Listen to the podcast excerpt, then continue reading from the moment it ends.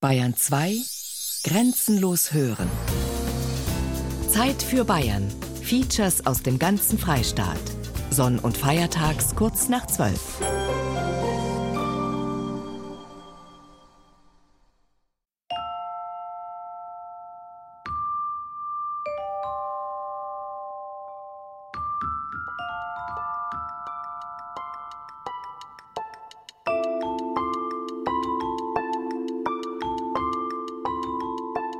Der Imp über Bienen in Bayern.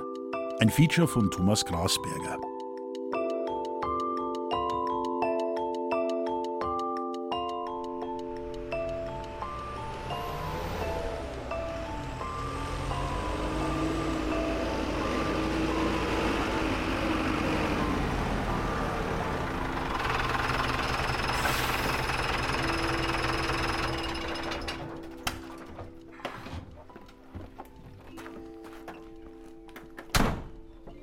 Herr Pausch. Wo kommen Sie denn her?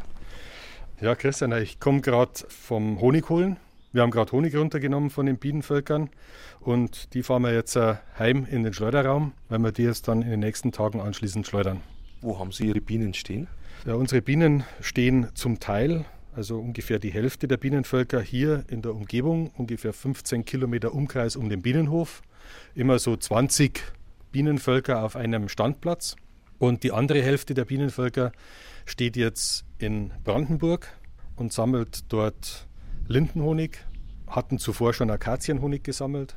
Und der andere Teil der Bienenvölker steht in der sonnigen Rheinpfalz, wo sie gerade Edelkastanienhonig sammeln. Das ist also der Honig, der von den Maroni-Bäumen kommt. Albrecht Pausch und seine Frau Helga haben den schönsten Beruf der Welt, behaupten sie jedenfalls. Und es gibt keinen Grund, an ihren Worten zu zweifeln.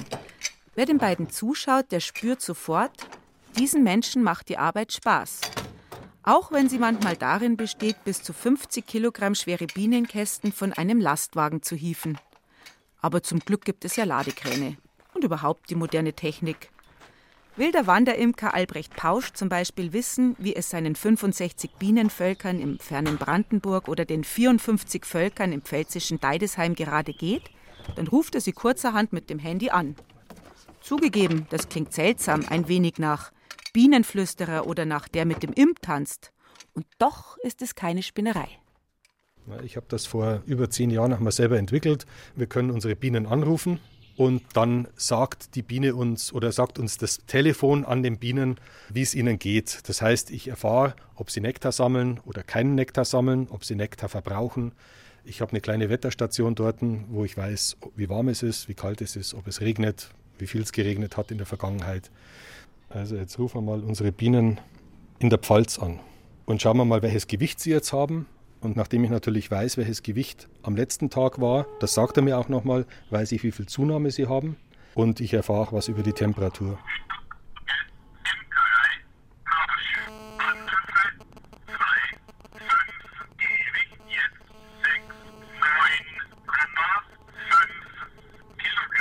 Wir haben erfahren, wie schwer das Bienenvolk aktuell ist und wie schwer es gestern und vorgestern war um 10 Uhr abends. Und wenn das Bienenvolk schwerer wird, dann weiß ich, dass die Bienen Nektar gesammelt haben und ich weiß, wie viel Nektar sie gesammelt haben.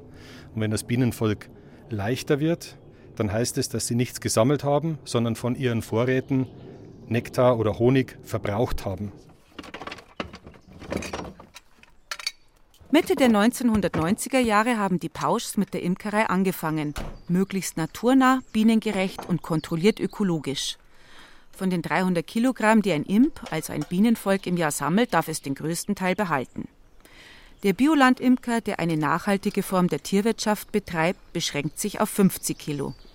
Und doch liefern ihm die 250 Bienenvölker jährlich 10 bis 14 Tonnen Honig. Der wird in Gläser abgefüllt und verkauft oder, was in eher schlechten Bienenjahren wie etwa 2012 ein Vorteil ist, zuvor veredelt. Zu Honigwein, Likör, Essig oder hochprozentigen Bränden, alles aus Honig versteht sich.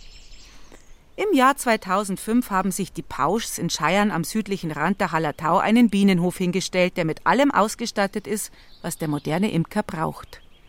Einschließlich einer poetischen Adresse unter Schnatterbach 3. Das klingt fast schon bukolisch, dabei hat alles eher profan begonnen. Albrecht Pausch, der studierte Elektrotechniker aus Pfaffenhofen, war 18 Jahre lang für einen amerikanischen Chiphersteller in der weiten Welt unterwegs. Ein spannender Job. Doch im Jahr 2000 erkannte der Manager, dass er sein Leben nicht in Flugzeugen verbringen, dass er nicht dauernd selber fliegen will, sondern lieber andere für sich fliegen lässt, nämlich seine Bienen. Mit denen hatte es elf Jahre zuvor angefangen, an einem Samstagvormittag. Auf dem Frühstückstisch der Honig, den hatte Pausch beim Bioimker gekauft und der hatte ihm eine kleine Broschüre mitgegeben. Bienen als Hobby oder so ähnlich lautete der Titel. Und plötzlich war sie ganz groß, die Begeisterung des Albrecht Pausch für staatenbildende und honigproduzierende Insekten. Und dann habe ich einfach an einem Samstagvormittag beim Frühstück im Oktober 89 Zeitung aufgeschlagen und Kleinanzeigen steht drin, zwei Bienenvölker zu verkaufen. Dann habe ich zu meiner Frau gesagt, die kaufe ich jetzt. Um die kaufen jetzt habe ich gesagt, du spinnst, die kommen mir nicht ins Haus, nur über meine Leiche. Aber ich habe mich dann sehr schnell mit diesen stacheligen Tieren arrangiert und bin eigentlich halt leidenschaftliche Imkerin. Und dann natürlich sind es ihre Bienen geworden, eben aus dem Grund, dass ich halt einfach berufsmäßig so unterwegs war, dass ich dann immer gesagt habe, du Helga, jetzt brauche ich halt das machen und das machen und das machen und irgendwann waren es dann ihre Bienen und dann hat sie gesagt, was gemacht wird und, und die hat ja dann auch Gesellenprüfung gemacht und Meisterprüfung gemacht, sodass es heute rein faktisch so ist, dass sie Imkermeisterin ist und ich bin Bienenknecht. Also ich schalte jetzt die Entdeckungsmaschine ein und äh, nehme eine Wabe, setze die ein.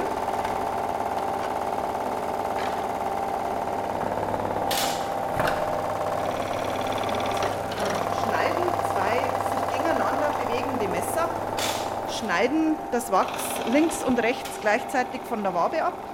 Das Wachs fällt nach unten weg und die Wabe wird nach hinten rausgeschoben.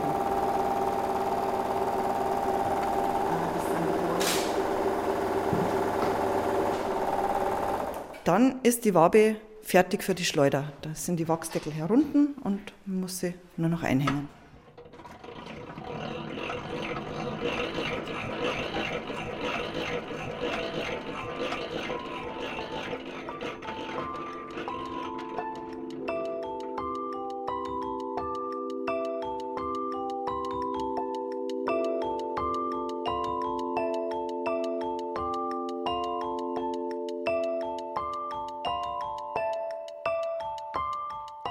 Bayern gibt es etwa 30.000 Imker.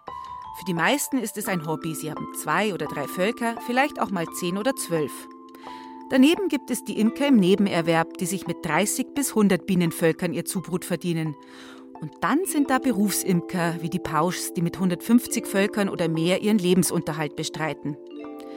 Die großen Imker haben vielleicht 500 bis 600 Bienenstöcke was aber immer noch wenig ist im Vergleich zu Italien, Frankreich oder Spanien, wo ein Imker bis zu 3000 oder 4000 Völker fliegen lässt. Oder gar 10.000 wie in den USA.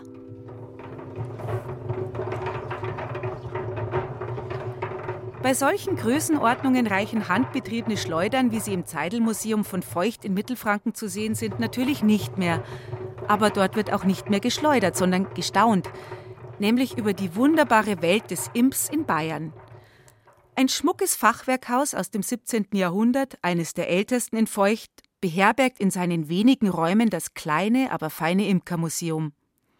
Wolfgang Mittwoch, im Zivilberuf Apotheker, verbringt seit 36 Jahren seine Freizeit überwiegend damit, dieses Imkereimuseum aufzubauen. Mittwoch ist obendrein Hobbyimker, interessiert sich schon von Berufswegen für die Heilwirkung der Bienenprodukte, vor allem aber für die Geschichte der Zeitlerei. Kaiser Karl IV. hat diese ursprüngliche Form der Imkerei im Fränkischen populär gemacht. Im Nürnberger Reichswald, im Hochstift Bamberg, im Fichtelgebirge bis hinauf zum südlichen Thüringer Wald waren die Zeitler zu Hause. Die Zeitler waren Honigschneider, das heißt, die haben den Wabenbau, also speziell eben die Honigwaben, aus diesen Bienenwohnungen herausgetrennt, das heißt sowohl herausgeschnitten als auch herausgezogen. Man musste dann die Honigwaben in Körben nach Hause tragen, denn die Bienenvölker waren draußen im Wald ja weit verteilt. Und dann diese Bienenwaben wurden ausgepresst. Denn die Honigschleuder, so wie wir das heute haben, die ist ja noch nicht so alt. Die ist in Österreich im Jahr 1869 eigentlich erst erfunden worden und hat sich erst seit etwa 120 Jahren bei uns durchgesetzt.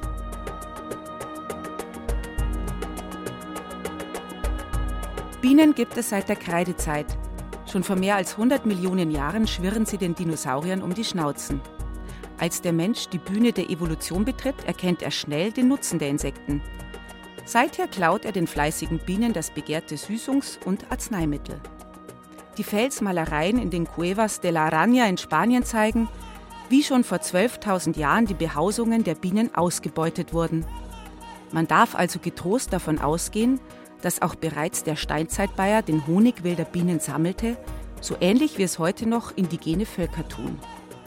Der Schriftsteller Laurenz van der Post beschreibt in Die verlorene Welt der Kalahari die honigsammelnden Buschmänner Südafrikas im frühen 20. Jahrhundert. Der Buschmann liebte Honig. Er liebte Honig mit einer Leidenschaft, die wir mit unseren Süßwarenläden an jeder Ecke schwerlich verstehen können.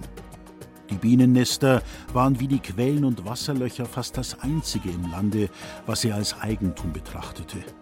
Er betreute die wilden Nester und sammelte aus ihnen Honig, und zwar so, dass die Bienen nicht gestört wurden. Er wusste, wie man ein schwärmendes Bienenvolk beruhigen und einfangen konnte, und die Nester wurden vom Vater an den Sohn weitergegeben. Die Vorliebe für Honig verleitete den Buschmann oft zu allerlei tollkühnen Unternehmungen. Er erkletterte hohe Klippen, um ihn zu sammeln. Kletterfreudig mussten auch die Zeitler, geschrieben übrigens mit D oder T, in den mittelalterlichen Wäldern sein. In mehreren Metern Höhe schlugen sie künstliche Höhlen in alte Bäume und versahen den Eingang mit einem Brett, in der Hoffnung, dass der Imp dort heimisch werden möge. Dann sammelten sie den Honig der wilden, halbwilden oder domestizierten Bienen ein, ohne Rücksicht auf Verluste. Kein Zufall also, dass das Wort Ausbeuten aus der Imkersprache kommt.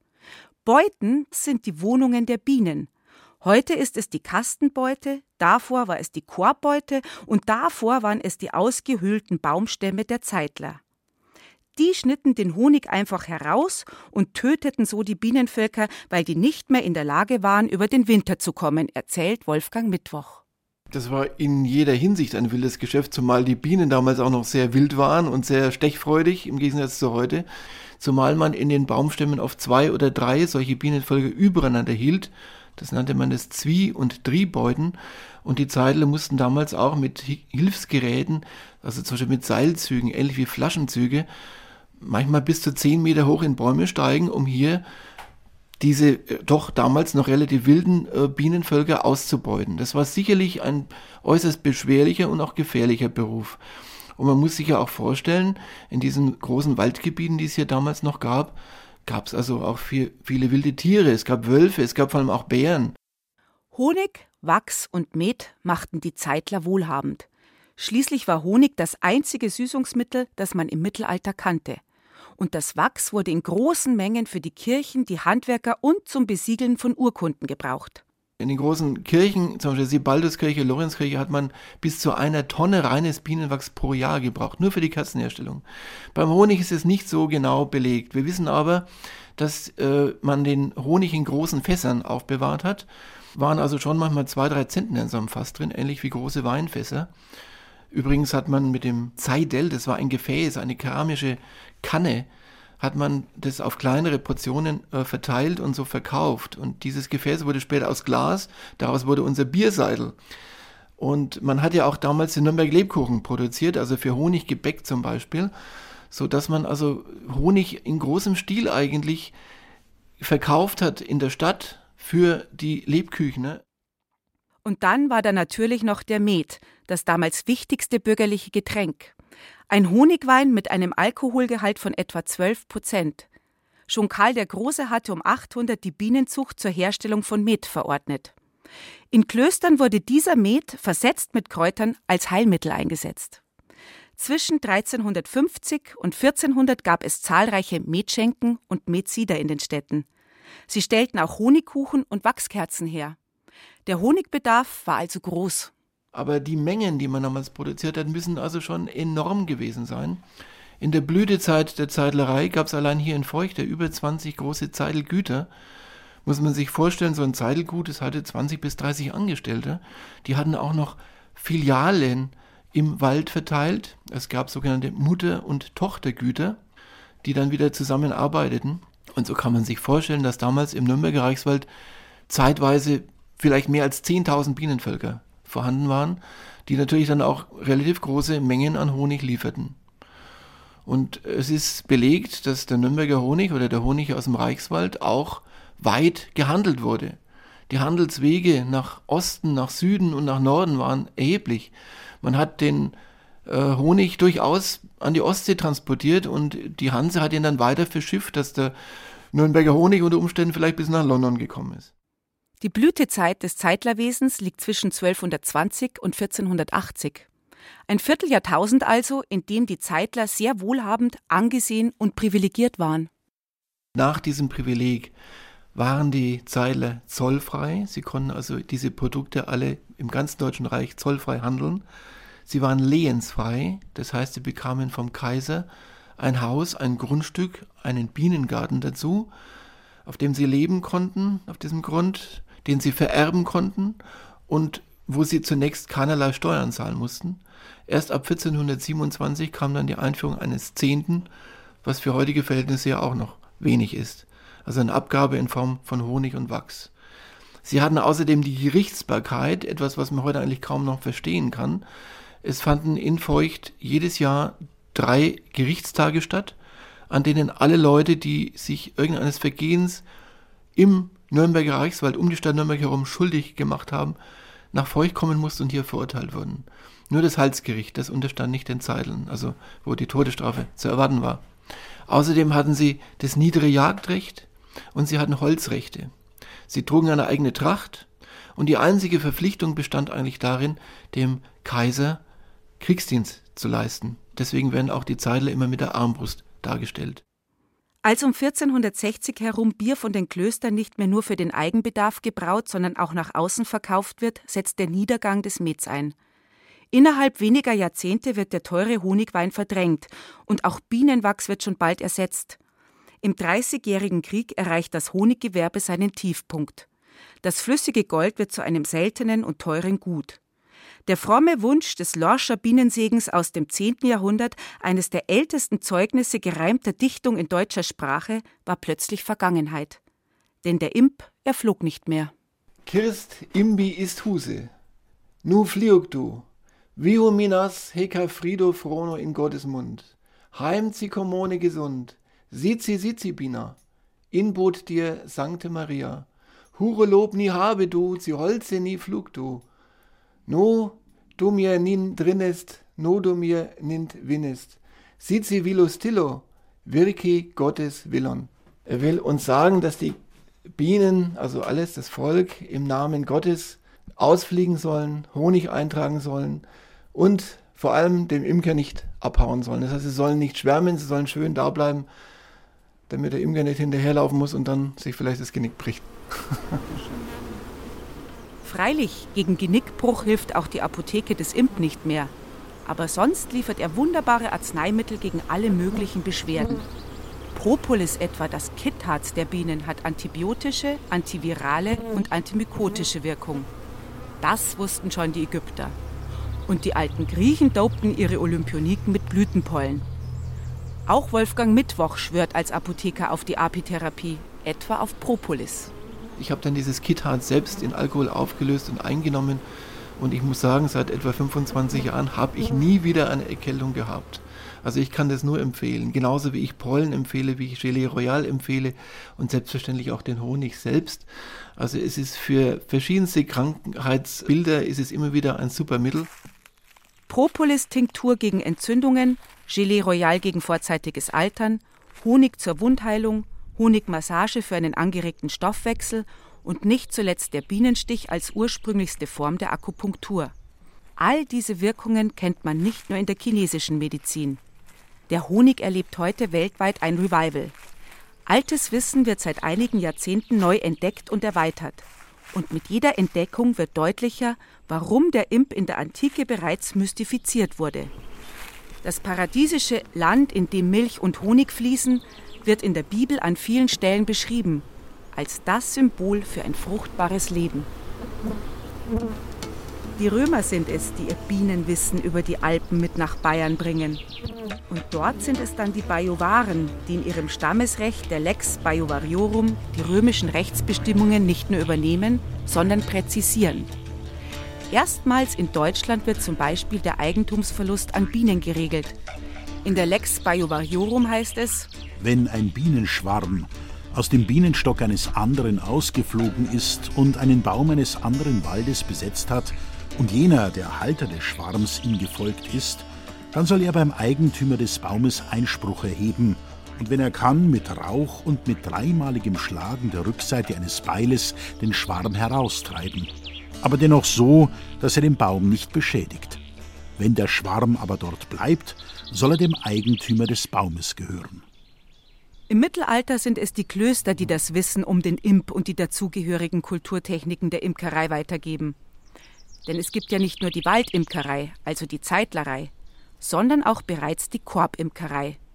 Wolfgang Mittwoch? Die Klöster, die meistens selber Imkerei betrieben haben, haben hier sehr viel getan sowohl für ihre eigenen Leute als auch für die Bevölkerung draußen, als auch für die Krankenhäuser, für die Siechenhäuser, wie wir wissen. Es gab ja damals auch äh, viele große Epidemien. Denken wir bloß an die Cholera-Typhus-Epidemien im 15. Jahrhundert, die Pest später.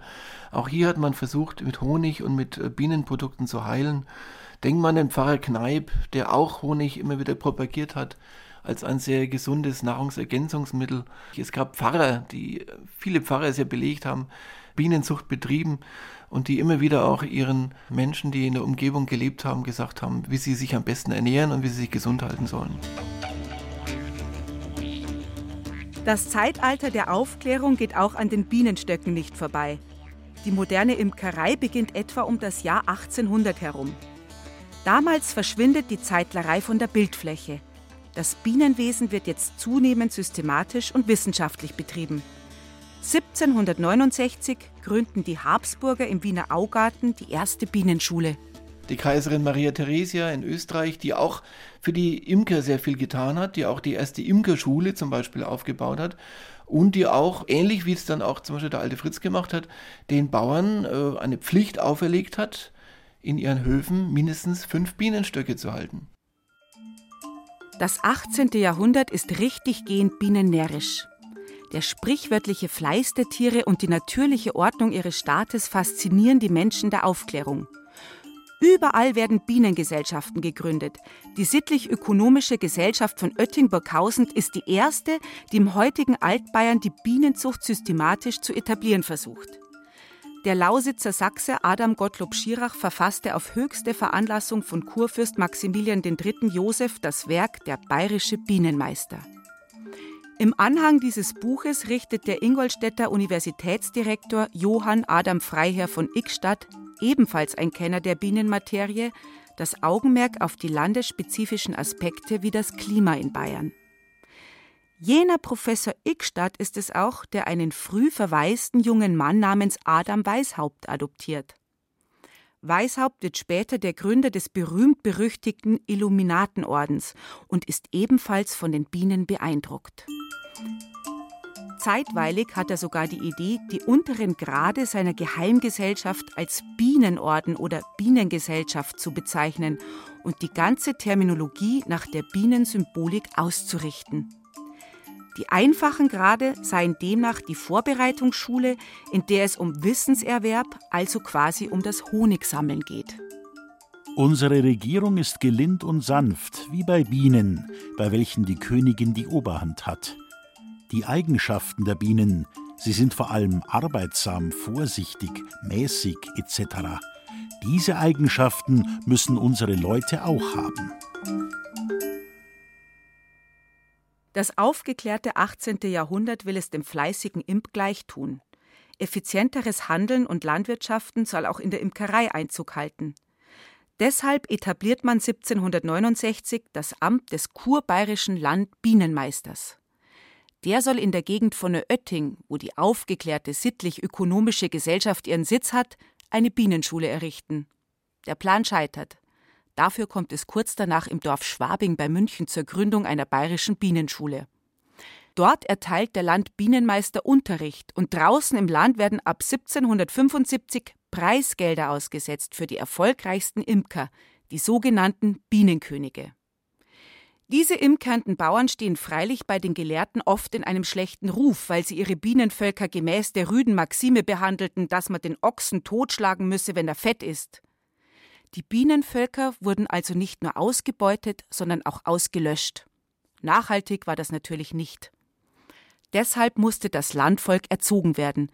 Vor diesem Hintergrund kommt es am 3. Dezember 1788 zur Gründung der Patriotischen Bienengesellschaft in Bayern. In ihrer Satzung steht ganz oben zu lesen Die ganze Gesellschaft überhaupt und jedes Mitglied insbesondere soll sich bestreben, die Bienenzucht allenthalben nach Kräften zu verbreiten, wo es möglich, Bienenpflegen anzulegen, auf die Errichtung eines öffentlichen Lehrstuhles zu dringen und durch eigenen Unterricht und Beispiel die zweckmäßigste und nützlichste Behandlung der Bienen allgemein einzuführen und bekannt zu machen. Der bayerische Bauer zeigt sich gelehrsam und entwickelt ein ganz besonderes Verhältnis zu seinen Bienen. Fortan ist der Imp Chefsache. Wenn auf einem Hof der Bauer stirbt, dann geht der Sohn oder der älteste Knecht als erstes zum Bienenstand, um an den Stock zu klopfen und den Imp mit den Worten zu informieren: Imp, der Vater ist gestorben. Jetzt bin ich für ihn da. Telling the Bees, es den Bienen sagen. Dieser Brauch war auch im angelsächsischen Sprachraum verbreitet, verbunden mit dem Aberglauben, dass bei einem Todesfall die Bienenstöcke schwarz zu verhängen seien, damit die trauernden Bienen nicht wegfliegen. In Bayern wurde dem Imp auch die Stunde der Beisetzung angesagt. Tod und Bienen gehörten also immer schon eng zusammen, bis in heutige Zeiten. Ein durchaus glaubwürdiger Informant hat dem Autor dieser Sendung folgende Geschichte von einem Bienendoktor namens Franz Osterholzer erzählt. Osterholzer studierte nach dem Ersten Weltkrieg, in dem er ein Bein verloren hatte, die Bienenkunde und verfasste eine Dissertation über die Rüssellänge von Bienen. Dieses maschinengeschriebene Werk enthielt zahlreiche Arbeitsproben in Form von eingeklebten Bienenrüsseln. Der Imp freilich nahm dies dem einbeinigen Gelehrten nicht krumm, denn als Dr. Osterholzer im Juli 1994 starb, da flog, so erzählt man sich, in Kleinhohenkirchen bei Weihern anlässlich der Beerdigung des Bienendoktors vor dem Bauernhof desselbigen ein Bienenschwarm herum, quasi zum letzten Geleit. Die Bienen merken den Tod des Bienenvaters, kommen vors Fenster geflogen und nehmen mit jammernden Tönen Abschied. So steht es im Handwörterbuch des deutschen Aberglaubens. Seuchen oder Unglück gibt es, wenn die Bienen in großer Zahl sterben. Bienen sind prophetisch. Dem Herzog Leopold von Österreich verkündeten sie 1386 die Niederlage von Sempach.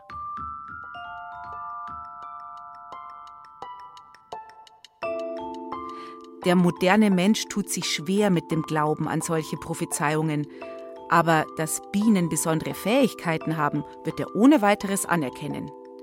Zum Beispiel, dass sie ihre biologische Uhr zurückdrehen können. Wenn sie gezwungen sind, wieder jugendliche Aufgaben im Staat zu übernehmen, gewinnen reifere Bienendamen ihre Gedächtnisleistungen zurück. Sie können also ihr Gehirn verjüngen, wie ein internationales Forscherteam unlängst herausgefunden hat. Ewige Jugend? Daran glauben wir gern. Aber sind Bienen wirklich intelligent? Wir fragen in Würzburg den renommierten Wissenschaftler und Bienenforscher Hans Groß, der an der dortigen Universität die westliche Honigbiene Apis mellifera erforscht. Da würde ich ein deutliches Ja sagen. Die Biene ist in ihrem Lebensbereich intelligent. Sie lernt ja, wenn sie schlüpft aus der Wabe, mehrere Berufe. Sie ist zunächst Putzfrau, reinigt den Stock, ernährt dann die kleinen Würmchen, lernt dann sammeln, wird vielleicht eine Wächterbiene, bewacht den Stock, opfert notfalls sogar ihr Leben für die Sicherheit des Stockes und macht Reparaturarbeiten am Stock, baut die Waben. Also das ist zwar durch Instinkte vorgegeben, aber die Biene hat ein flexibles Gehirn. Sie kann bei Änderungen äh, reagieren. So weiß die Biene zum Beispiel ein bis zwei Stunden vorher, dass es ein Gewitter gibt. dann fliegt sie nicht mehr aus. Ganz schön schlau. Und sie kann noch mehr. Sie besitzt eine Fähigkeit, die Professor Hans Groß in den Jahren 2008 und 2009 herausgefunden hat. Die Biene ist das erste wirbellose Tier, bei dem man festgestellt hat, dass ein Mengenverständnis, ein Zahlenverständnis existiert. Man hat es vorher bei Schimpansen gemacht, bei Tauben, bei Salamandern, bei Delfinen und so weiter. Aber dass die Biene auch ein Zahlenverständnis hat, ein echtes Zahlenverständnis, das war eine Überraschung.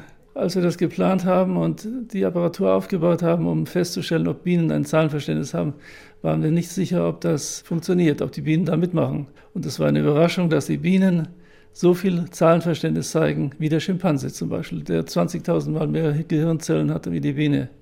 Die Biene kann zwar nicht rechnen oder zählen, das kann nur der Mensch, aber sie kann schätzen. Und dieses Schätzen ist angeboren, es ist nicht trainierbar.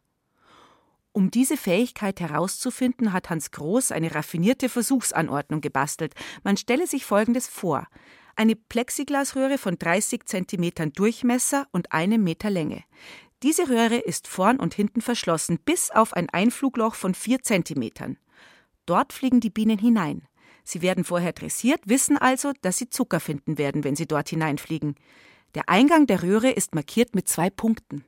Nach einem Meter Flug, das sind ungefähr fünf Sekunden, sieht die Biene zwei Ausgänge. Ein Ausgang hat, ist mit zwei blauen Punkten markiert, der andere mit drei blauen Punkten. Die Biene, wenn sie sich gemerkt hat, die zwei Punkte am Eingang, nimmt dann den Ausgang mit den zwei Punkten und da weiß sie, kriegt sie eine Belohnung an Zuckerwasser. Das lernen die Bienen sehr schnell. Das kann man dann komplizieren, kann die Anordnung der Punkte verändern, kann die Punkte ersetzen durch neue Symbole, zum Beispiel am Eingang zwei gelbe Zitronen, an einem der Ausgänge drei grüne Blätter. Und da weiß die Biene, sie lernt das ganz schnell. Es kommt auf die Zahl an und nicht auf die Objekte, die sie da sieht. Doch wozu brauchen die Bienen diese angeborene Fähigkeit, Professor Hans Groß? Ja, zum Beispiel äh, ist es für eine Biene vielleicht interessant, wenn sie äh, eine Sammeltour macht, weit weg, dass sie sich in der Nähe ihres Stockes äh, zum Beispiel drei Bäume oder drei Häuser merkt, drei Kamine, drei Felsen, damit sie gut zurückfindet. Oder es kann auch wichtig sein für eine Biene, das wissen wir aber nicht, wenn sie eine Blüte anfliegt, da sitzen schon zwei Bienen drauf, auf einer anderen Blüte sitzt nur eine Biene drauf, da kann sie sich entscheiden, setze ich mich zu den Zweien oder setze ich mich zu der einen, weil sie fähig ist, die Zahl zu erkennen. Sie wird also wahrscheinlich, wenn auf einer Blüte drei Bienen sitzen, nicht dazugehen, weil sie sich sagt, da ist alles schon abgeerntet. Bienen sind schlau. Das wusste auch Waldemar Bonsels, in den 1920er Jahren einer der meistgelesenen deutschen Schriftsteller.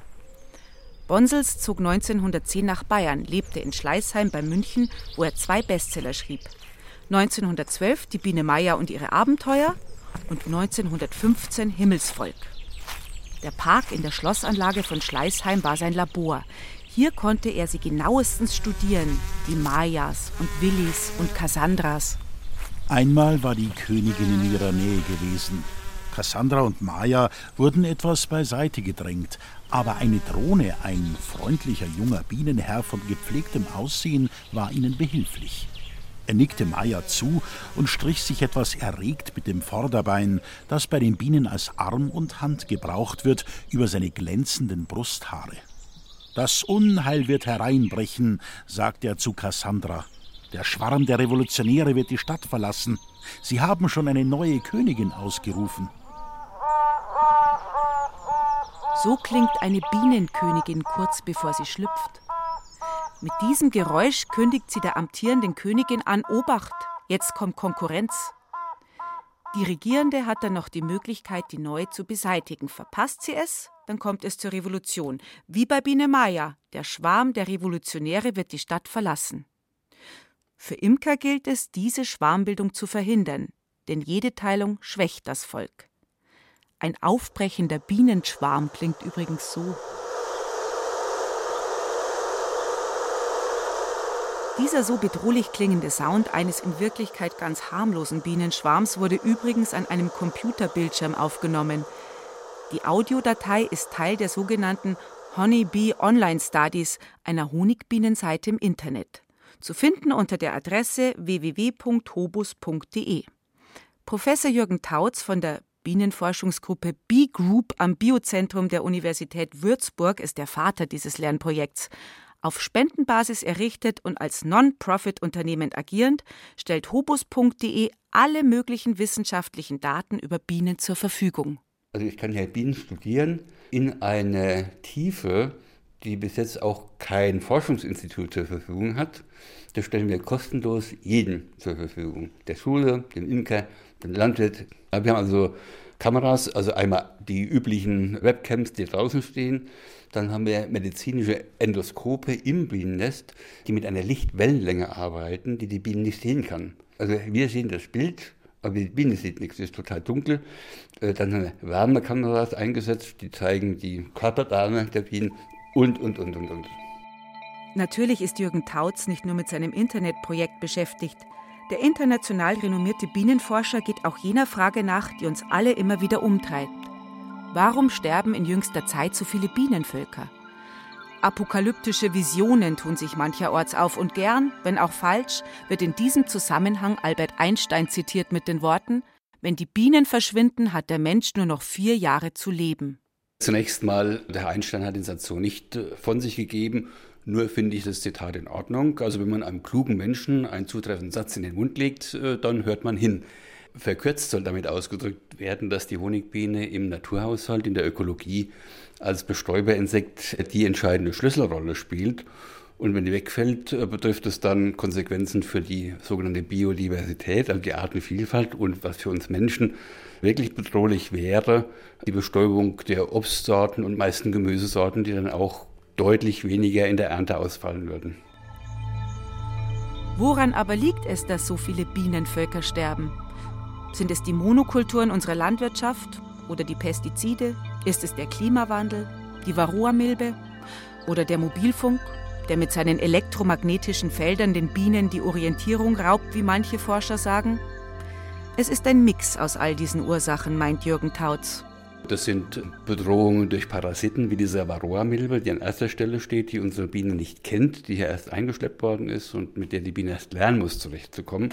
Dann muss man schon so sehen, Aspekte der modernen Landwirtschaft, wie riesige Monokulturen, wie das zeitliche Zusammendrängen der Blühperioden natürlich auch der Einsatz von ähm, Agrochemie. Das sind Gifte, die gegen Insekten entwickelt worden sind. Und Biene ist ein Insekt und man darf sich nicht wundern, dass sie davon auch betroffen ist. Höchstwahrscheinlich auch äh, Dinge wie Klimawandel, also zu, zu milde Winter. Also es ist eine Mischung von Faktoren. Man kann nicht einen einzigen Grund angeben. Es wird zu verschiedenen Zeiten für verschiedene Gegenden der Welt jetzt unterschiedliche Gründe geben, die die Bienen da in Probleme bringen. Zum Beispiel in Bayern, wo in der kalten Jahreszeit manchmal ein Drittel der Bienen stirbt. Von 2011 auf 2012 hat sogar die Hälfte der Bienenvölker in Bayern den Winter nicht überlebt. Alarmierende Zahlen. Normal wären nämlich 5 bis 10 Prozent pro Winter. In den vergangenen Jahren ist die Bienenpopulation in ganz Europa um bis zu 30 Prozent zurückgegangen, im Nahen Osten um 85 Prozent. In Teilen der USA sterben plötzlich 70 bis 80 Prozent der Völker. Schlechte Nachrichten also nicht nur für Honigfreunde.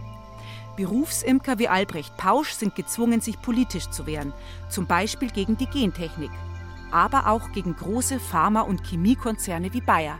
Die wollen ihre Spritzmittel verkaufen, die heute alles ratzfatz platt machen und auch vor, vor Bienen dann halt nicht Halt machen. Natürlich sagen die dann, ja, das ist alles getestet und, und überprüft, aber wir wissen ja, dass es solche Probleme gibt. Und wie das heute in einer Demokratie so ist, man muss eintreten für seine Sachen, öffentlich streiten, hackeln und dann wird die Gesellschaft einen Kompromiss finden. Aber sich zurückzulehnen und zu glauben, naja, wenn wir nichts lernen, dann geht es auch in 20 Jahren so weiter, das funktioniert nicht. Wir Imker treten heute für eine möglichst pestizidfreie Landwirtschaft ein. Also ich sage immer, Bienen würden Bio kaufen, weil die Biolandwirtschaft ist eine hervorragend geeignete Landwirtschaft für Bienen. Wenn wir von Bienen reden, meinen wir meist nur eine einzelne Art, nämlich Apis mellifera, die westliche Honigbiene. Aber neben diesen staatenbildenden Insekten gibt es noch zahlreiche solitär lebende Wildbienenarten.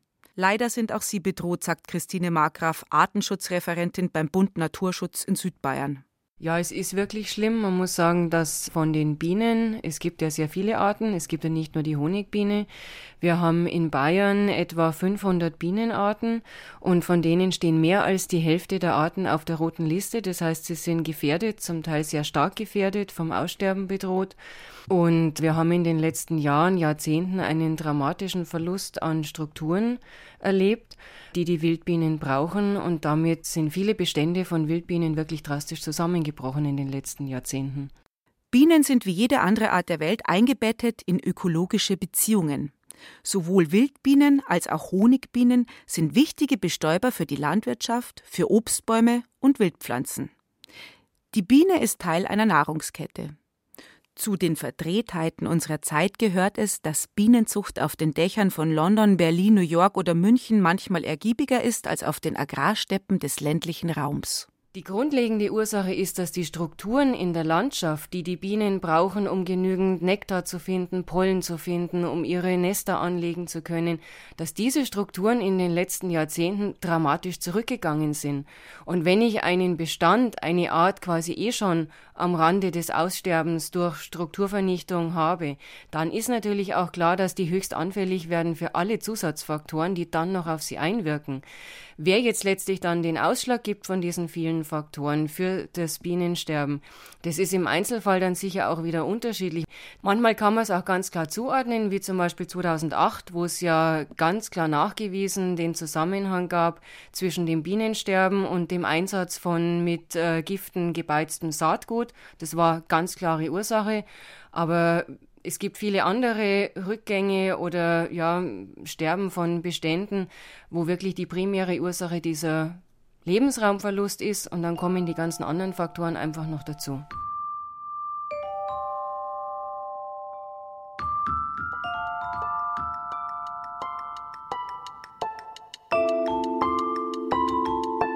Wer über den Imp redet, spricht immer auch über unsere Kulturlandschaft und über Tradition, eine fast aussterbende Tradition.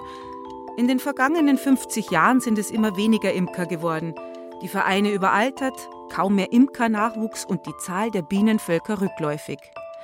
Seit zwei, drei Jahren jedoch, so kann man hören, tut sich wieder was. Es gibt wieder mehr Leute, die sich für den Imp interessieren. Leute wie Christian Beham, 39 Jahre alt, Rettungsassistent und Fahrer im Rettungsdienst, wohnhaft in Falkenberg, Gemeinde Mosach bei Glonn. Christians Großvater war Imker, fand aber keinen Nachfolger, weil Christians Vater gegen Bienengift allergisch war und sonst niemand in der Familie Interesse an dem Hobby fand. Drei Jahrzehnte später, seit nunmehr ungefähr vier Jahren, ist Christian, der Enkel, den Bienen endgültig auf den Leim oder besser gesagt auf den Honig gegangen. Vom Cousin seiner Frau hat er drei Völker geschenkt bekommen. Mittlerweile sind es zwölf Völker, also etwa 600.000 Bienen, die dort oben auf dem Hügel herumschwirren, weit hinterm Haus, damit die Kinder nicht mit dem Fußball gegen die Bienenstöcke schießen. Aber was fasziniert den Hobby-Imker Christian Beham an Bienen? Die Faszination ist das, dass dieses kleine Tier doch so viel leisten kann, also dass die kiloweise Honig herstellen, dass die da also diese Waben bauen, dass die, wie die zusammenhalten, wie die alle einfach das Ganze funktioniert. Das ist äh, ein gigantisches System. Die fliegen raus, kommen wieder zurück und nach drei, vier Wochen ist der Honig fertig. Sind dann 10, 15 Kilo Honig in dem Stock. Auch, dass die da einfach auf sich so, so schauen, einfach gegenseitig, es eigentlich ein Tier ist, mehr oder weniger und nicht 40.000 Tiere, sondern ein Volk gemeinsam.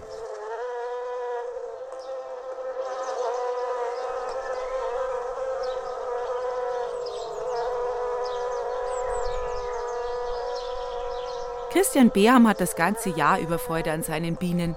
Im April und Mai ist besonders viel zu tun. Da muss der Imker aufpassen, dass die Tiere nicht schwärmen. Mitte bis Ende Mai wird dann das erste Mal geschleudert. Es entsteht der strohgelbe Blütenhonig. Vier bis sechs Wochen später dann das zweite Mal, der Sommerhonig. Zusammengesetzt je nach Tracht, also was halt gerade blüht. Ende Juli, Anfang August wird das letzte Mal geschleudert. Danach fängt Christian an, die Bienen einzufüttern und er muss sie behandeln gegen die Varroa-Milbe, was nicht immer glatt geht, sagt Christian. Im vergangenen Winter etwa sind ihm sechs Völker gestorben, wahrscheinlich wegen der Varroa. Irgendwas macht man halt immer falsch. Und trotzdem, meint Christian, ist es ein wunderbares Hobby.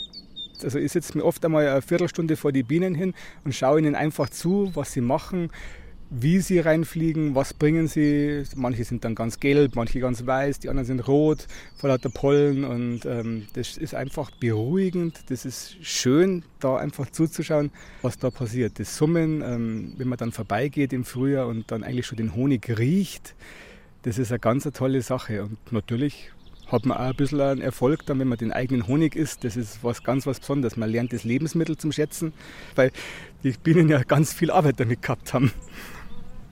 Viel Arbeit und Emsigkeit stecken im Honig und viele Flugkilometer. Um ein Kilogramm Honig zu gewinnen, müssen die Bienen fünf Millionen Blüten besuchen und bis zu 280.000 Kilometer zurücklegen. Also etwa siebenmal die Erde umkreisen. Nicht ganz so weit ist es zu Christians Bienenkästen, die stehen gleich hinterm Haus.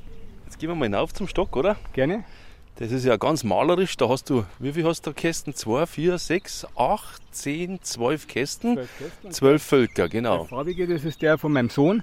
Den hat er zur Kommunion gekriegt und die haben die Schwiegerleute haben ihn farbig anmalen lassen. Der hat Blüten dort. Das ist sein eigener. Geh mal her, Daniel. Das ist dein Bienenkasten. Was hat es mit den Bienen auf sich? Warum gefällt dir denn das? Ja, hm, ich habe es halt beim Papa gesehen und dann habe ich zu Weihnachten so einen Imkerkittel gekriegt. Dann habe ich mir auch welche zu meiner Kommunion gewünscht. Und hast du auch gekriegt? Ja. Was hast du denn da für Arbeit, Daniel? Da muss man jetzt schauen, ob alles in Ordnung ist, ob die nicht am Schwärmen sind oder so. Dass die abhauen, oder? Mhm.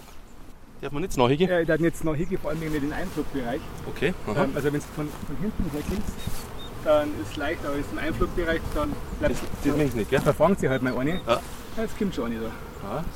Ich muss gleich nachschauen, was da los ist. Und hat sich schon verfangen im. Da versuchen sie natürlich dann gleich zum Stechen. Papa! Au! Au! Au! Aua! Das ist die Mama. Jetzt hat es dich erwischt, oder? Genau. Das ist, das, da muss man sich halt, wenn man Imker ist, muss man das schon ja, einfach wegstecken. Ich ärgere mich dann auch, wenn die gestochen haben, aber das hilft ja nichts. Der Bub mag es halt noch nicht ganz so gern. Kein Wunder, der neunjährige Daniel lässt die Bienen lieber Bienen sein und läuft erst einmal zu seiner Mama. Eine weise Entscheidung, wie sich bald herausstellt, denn der Imp ist heute unruhig. Der schwarze Windschutz auf dem Mikrofon des Reporters wird zum begehrten Angriffsziel für einige Wächterinnen. Dann verfängt sich die erste im Haar. Ja, jetzt habe ich einen in die Haar drin. Ja, einfach, warte mal.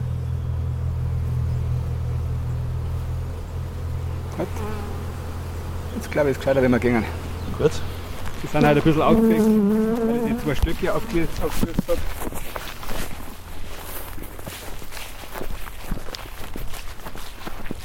Drin sind? Ja. Okay. okay. So, ist ein gefährliches Geschäft. also aggressiv sind sie in dem Hinsicht schon, wenn man, wenn man äh, direkt am Stock was arbeitet. Also wenn man, wenn man was raustut, wenn ich den Honig raustue, dann merkt man schon, dass sie aggressiv sind. Das riechen die einfach, die riechen meinen Geruch und da brauche ich mich nicht mehr dann so hinwagen. Das mengst dann nicht ganz so gern. Natürlich können ein paar Stiche einen echten Imker nicht abschrecken. 15 hintereinander hat er schon mal wegsticken müssen, der Christian Beham. Aber geschadet hat's ihm nicht, sagt er. Im Gegenteil, er sei seit längerer Zeit nicht mehr krank gewesen. Vielleicht liegt's ja auch am eigenen Honig, denn der gehört im Hause Beham fest zum Speiseplan. 330 Kilo hat Christian im vergangenen Jahr geerntet und der 25 Kilo Honigkübel zum Abfüllen steht mitten in der Küche. Da kann sich dann jeder aus der vierköpfigen Familie bedienen und der Rest wird verkauft auf dem Mittwochsmarkt in Mosach oder an Feriengäste der Behams. Bis hinauf nach Buxtehude ist ihr Honig schon gekommen. Bayern und Bauern und Bienen und Honig, das gehört einfach zusammen, immer schon, sagt Christian Beham. Also klar, das war ein kostenloses Lebensmittel mehr oder weniger. Man hat es auch verkaufen können. Also meine Großeltern haben das ganz viel an die Sommerfrischler verkauft. Die sind rausgekommen nach Glonn, haben da gegessen und sind dann zu meinen Großeltern gekommen zum Honig holen. Und war natürlich immer ein schönes Geld, man hat was verdient. Und der Opa hat dann immer, meine Tante hat gesagt, 50 Kilo Honig aufgespart für die Kinder, weil damals hat es ja nichts zum Schlecken gegeben während dem Krieg. Und dann haben die eigentlich immer was Süßes gehabt, anstatt Schokolade halt Honig. Apropos Süßigkeiten, wie es wohl dem kleinen Daniel geht? Die Mutter hat ihm Eis auf seinen Bienenstich gelegt und zum Toast ein Stück Kuchen gegeben.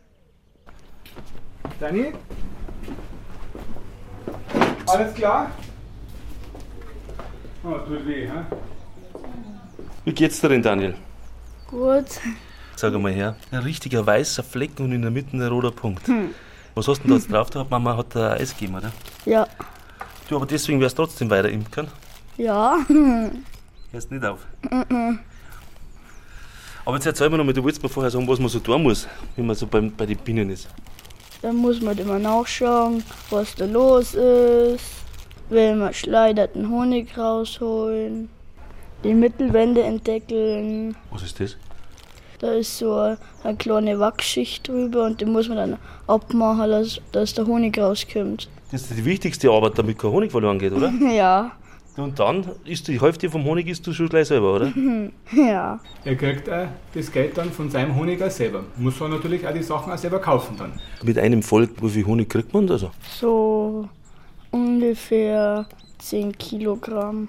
Pro Schleudern, gell? Ja, also mindestens. Also 30 bis 40 Kilo kriegt man schon leicht raus in einem Sommer. 30 bis 40 Kilo? Und dann verlangst du wahrscheinlich gleich 15 Euro für ein Kilo, oder? Nein, für 500 Gramm, je nachdem welchen Honig, für einen cremigen 4,50 und für einen flüssigen 4 Euro. Du, da meine ich, der kaufe da zwei ab. Hm. Verkaufst du einen? Ja. Gut.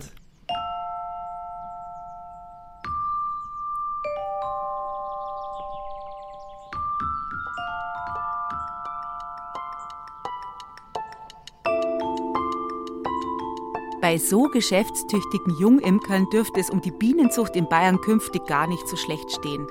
Vorausgesetzt, die Biene spielt auch weiterhin mit und stirbt nicht aus. Das wäre eine echte Katastrophe, nicht nur für die Imker und nicht nur in Bayern. Letztlich gilt also für uns alle das, was die Imkermeisterin Helga Pausch über erfolgreiche Bienenzucht gesagt hat.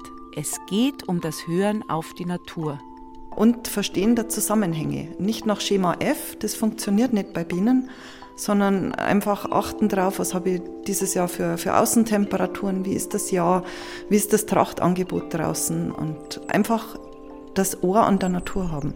Das ist nichts für ganz Dumme, oder? Na, da haben nicht die dümmsten Bauern die größten Kartoffeln.